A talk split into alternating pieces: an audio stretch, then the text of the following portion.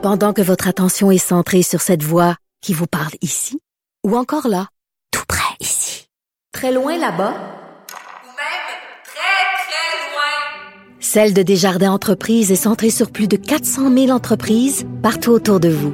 Depuis plus de 120 ans, nos équipes dédiées accompagnent les entrepreneurs d'ici à chaque étape pour qu'ils puissent rester centrés sur ce qui compte, la croissance de leur entreprise. Parce qu'en immobilier, pour être à son affaire, suivez les conseils de nos experts. Via Capital, les courtiers immobiliers qu'on aime référer. Bonne écoute. Martino, souvent imité, mais jamais égalé. Vous écoutez Martino, Cube, Cube Radio. Alors, le CA a dévoilé son fameux palmarès des pires routes du Québec. Gatineau est en tête de liste et Montréal n'est même pas dans le top 10. On va en parler avec Germain Goyer, journaliste automobile au guide de l'auto. Salut Germain. Bonjour Richard. Écoute, toi, tu roules, euh, tu fais plein de tests avec plein d'autos, tu passes ta journée à rouler. S'il y a quelqu'un qui connaît les routes du Québec, c'est bien toi. Euh, Montréal n'est pas dans les top 10. Pourquoi? Parce que ça aurait été difficile de trouver une rue à Montréal qui est pire que toutes les autres rues, c'est ça? Il aurait fallu mettre Montréal au complet dans, dans le top 10, selon toi?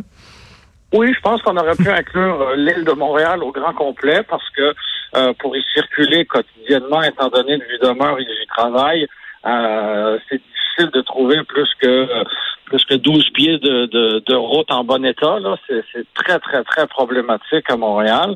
Mais en fait, c'est que c'est une c'est une habitude chaque année que le CA a de euh, recenser en faisant un sondage auprès des, des, euh, des internautes, des utilisateurs, euh, les, euh, les pires. Donc, les gens sont appelés à aller voter pour les pires. Et visiblement, ben, les gens de Montréal ne se sentent pas, pas plus interpellés qu'il le faut parce que ben, parmi parmi la liste des 10, ben, on ne retrouve aucune rue ou route de Montréal. Et pourtant, tu le sais bien toi aussi, des routes endommagés, en mauvais état, laissés à l'abandon. Euh, il y en a à Montréal. Euh, moi, vois-tu, je, je dans, dans, dans l'est de la ville et j'ai souvent à transiger par la rue euh, la rue Notre-Dame. Je ne veux pas tomber dans l'anecdote, mais mmh, mmh. la rue Notre-Dame, sur laquelle circulent bon nombre de camions, notamment en raison du port du port de Montréal. Et je veux pas attribuer la faute aux, camions et aux, camionneurs parce que il y a des camionneurs partout dans le monde là, mais euh, visiblement les, les, les, routes ne sont pas faites pour supporter ces, ces camions-là. La, la, la, rue Notre-Dame dans l'est de Montréal, elle est complètement démolie. C'est c'est c'est gênant en fait. Ah c'est gênant. Des fois, je m'imagine un touriste qui, qui, qui débarque à Montréal et euh, qui se promène un peu, qui va qui, qui et qui va qui va circuler sur nos routes et je me dis mais mais comment il fait pour ne pas retourner immédiatement à l'aéroport euh, après avoir circulé un peu sur ces routes-là? Là tu vas me dire que l'autoroute 20 est bloquée fait qu'il peut pas retourner à l'aéroport mais ça c'est une autre histoire. Euh, Germain euh, écoute à chaque fois qu'on parle de l'asphalte puis les craques puis les nids de poules puis tout ça on nous dit on nous dit toujours qu'effectivement c'est au Québec où il y a la plus grande amplitude là. on a les plus grands grande chaleur puis les plus gros froids. C'est unique au monde. Donc, c'est très dur pour l'asphalte. Euh, ben, tu sais, je m'excuse, mais tu traverses la frontière au Nouveau-Brunswick ou tu traverses la frontière aux États-Unis ou alors en Ontario, puis eux autres, les routes sont belles. À un moment donné, c'est pas rien qu'un problème d'amplitude de, de, de température. Là. Non, effectivement. Euh, est-ce que euh, est-ce que les routes sont mal entretenues? Parce que il n'y a pas juste la qualité du, du de l'asphalte qu'on va mettre, il y a de l'entretien qui est nécessaire, il y a la préparation avant l'étape de l'asphaltage. Tu sais, est-ce qu'on est-ce qu'on coupe les coins ronds à certains moments? Certainement. Là, le, le réseau dans son ensemble est dans un état catastrophique. Euh, fait qu'on essaie et là, excuse-moi l'expression, on essaie de patcher à chaque été parce que ben, faire, euh, faire des travaux d'asphaltage euh, en plein milieu du mois de janvier, c'est pas évident. Donc, on a une fenêtre l'été pour essayer de, de, de, retaper le réseau routier, mais visiblement, on n'y arrive pas. Et je me suis amusé à comparer le, le palmarès de, de, cette année qui est sorti euh, qui est sorti ces derniers jours avec celui de l'année dernière, qui était sorti à peu près à la même période de l'année. Et euh, ben, visiblement, on n'apprend pas grand-chose parce que euh, le chemin Cook à Gatineau, je ne Oui. sais pas si tu es familier avec euh, Non. avec ce chemin, euh, ben, il figure au quatrième rang. Euh, c'est à Gatineau, en Outaouais. Il figure au quatrième rang dans le palmarès de 2023. Et euh, surprise, il figurait au quatrième rang du palmarès en 2022 également. Alors, visiblement, on n'a pas amélioré la situation de ce côté-là. Là.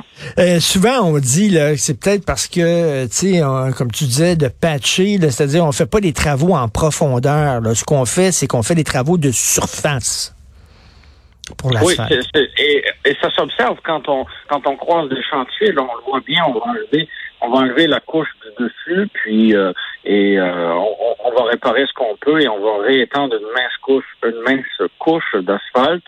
Et, euh, et, et- tu faisais la comparaison bon avec les, les États les États les États américains qui sont voisins avec le Québec. Eh oui. Euh, quand on quand on, on, on s'y rend, on remarque par la couleur de l'asphalte que ça n'a pas été étendu il y a six mois ou un- il y a un an. Là. On remarque la décoloration, on remarque que l'asphalte est Mhm. rendu plus pâle. Donc, c'est, euh, c'est une couche d'asphalte qui a été étendue il y a quelques années. Et pourtant, elle est bien plus belle que celle qui a été étendue il y a six mois Ah. au Québec. Alors, on a un vrai, on a un vrai il faut prendre un moment et se, se, se questionner collectivement, j'ai l'impression. Et bon, je, je disais tantôt que je voulais pas tomber dans l'anecdote, mais euh, to- tombons-y, pourquoi pas. Euh, de, de mon côté, on, ben, évidemment, on essaie beaucoup de véhicules électriques, c'est la tendance du moment. C'est des véhicules qui sont souvent très pesants et euh, ils, peuvent avoir des fois du, du- mal à composer avec euh, avec les routes du Québec parce que ben, justement un véhicule qui est très pesant, ça va se ressentir quand Mhm. on va on va circuler dans un nid poule. Et j'ai eu la chance de conduire certains véhicules au Québec et le même véhicule hors du Québec. Et au Québec, j'avais l'impression qu'il euh, qu'il portait extrêmement dur, donc que le roulement était ferme. Ailleurs qu'au Québec, c'était tout à fait convenable. là. Mhm. C'était Mais tiens, tout à fait convenable. c'est très intéressant la remarque que tu as dite tantôt sur l'asphalte aux États-Unis, que c'est pas un asphalte qui a été posé récemment, donc ça fait déjà Ben un non. bout de temps, puis euh, c'est un asphalte qui est en- quand même en, en bon état. On a entendu, là, c'est une question que je pose, euh, Germain, puis bien sûr, j'ai pas de réponse. là, C'est une théorie là, que j'envoie en l'air, mais tu j'imagine que tu t'es fait la réflexion toi aussi. On a entendu dans la commission Charbonneau qu'il y a des entrepreneurs qui utilisaient des matériaux qui coûtaient pas cher pour pouvoir euh, avoir davantage d'argent dans leur poche. On se demande si c'est pas ça un des problèmes aussi. Je sais pas, là. Ben, on, se le, on se le demande aussi. Je t'avoue ne pas avoir été recueillir une, une partie de, de, de l'asphalte pour l'étudier en laboratoire. Mais euh, effectivement, on peut se poser euh, la question en toute bonne foi. Est-ce que euh, ben il n'y a pas certains certains entrepreneurs en construction qui euh, voudraient pas ben euh, avoir le contrat annuellement de refaire certaines routes. Pourquoi pourquoi se contenter d'avoir le contrat une seule année si on peut le refaire chaque année? Ben oui. Mais, euh, mais, Ben oui. mais, mais au, au final, on est tous, euh, on est tous perdants. Et je sais qu'on, on, euh, l'automobiliste euh, n'a pas nécessairement, euh, n'est pas à la mode en ce moment. On tape beaucoup sur l'automobiliste en lui imposant des contraintes énormes, notamment financières, mais en plus des, des- des contraintes sur la route parce que on va enlever une voie de stationnement, on va enlever une voie de circulation, on va rajouter. Je parle beaucoup de Montréal parce que bon, c'est un milieu que je connais un peu plus. On va on va contraindre énormément le- le- l'automobiliste. Alors des fois, si, si si on est de mauvaise foi, on peut s'imaginer que ben on on, on on n'accorde pas davantage d'importance à nos routes, notamment à cause de ça. Mais en même temps, les routes, elles sont empruntées aussi par les cyclistes, elles sont aussi empruntées par les autobus, par exemple. Alors au final, on est tous perdants. Et, je veux bien, euh, je veux bien partager ma voie de circulation, mais quand il y a un nid, Hum, c'est hum. même plus un nid d'autruche, c'est un nid de dinosaure. Ben, je dois, je, je- je dois déplacer ma voie de circulation. Et ça, ben, ça implique que euh, c'est pas nécessairement toujours facile avec les autres usagers de la route. Là. Donc, il y a une question de, de, de sécurité qui est là. Bon, évidemment, les, les, les, euh, les mécaniciens et garagistes, eux, euh, euh, comment dire, euh, trouvent ça. Eux, ça leur apporte énormément de, Ben, de business, de ben oui. travail parce que des pièces de suspension de direction est usées prématurément là, au Québec. Là. Et usé j'ai- de manière Et, et Ge- Germain, on on n'est jamais content. hein. C'est-à-dire que quand les routes sont pas entretenues, on n'est pas content, mais quand on ferme les routes pour pouvoir justement les réparer, on n'est pas content. Tu sais, tu dis euh, sur Notre-Dame-Est, euh, c'est épouvantable, mais t'imagines si on fermait Notre-Dame pour refaire Ouais. la route, le bordel que ça serait? Effectivement, il y, a des, il y a des routes comme ça qui sont difficiles à, à- à fermer complètement. Il n'y a pas nécessairement de chemin alternatif. Je regardais le- la route numéro 2 dans le palmarès de 2023. C'est la route 329 à Saint-Adolphe d'Howard dans les Laurentides. La route alternative, elle est extrêmement loin. Il y a des portions où on pourrait détourner euh, une partie du trafic dans des rues résidentielles. Est-ce qu'on veut vraiment ça? On peut se poser la question. Et sinon, ça va être un important détour. Alors, c'est- complexe, effectivement, de, de, fermer certaines routes pour, euh, pour, euh, pour en faire l'entretien. Si, pour revenir à l'exemple de la rue Notre-Dame, si on fermait complètement certaines portions, ben ça détournerait, ça détournerait le trafic sur Hochelaga, sur Sherbrooke, qui sont déjà bien souvent engorgés. Alors, on serait pas sur le moment, ce serait, ce serait, ce serait difficile de fermer une voie sur deux sur Notre-Dame. C'est pas évident non plus là, parce Ben que non. c'est déjà des routes où euh, le, le, le trafic est très très dense. là.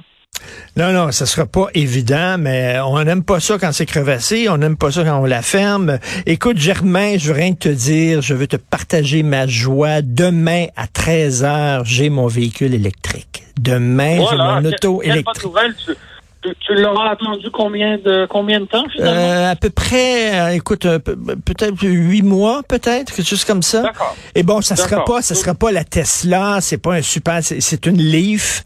Euh, j'ai un de mes amis me dit une Leaf, il dit c'est un kart de golf à peu près là.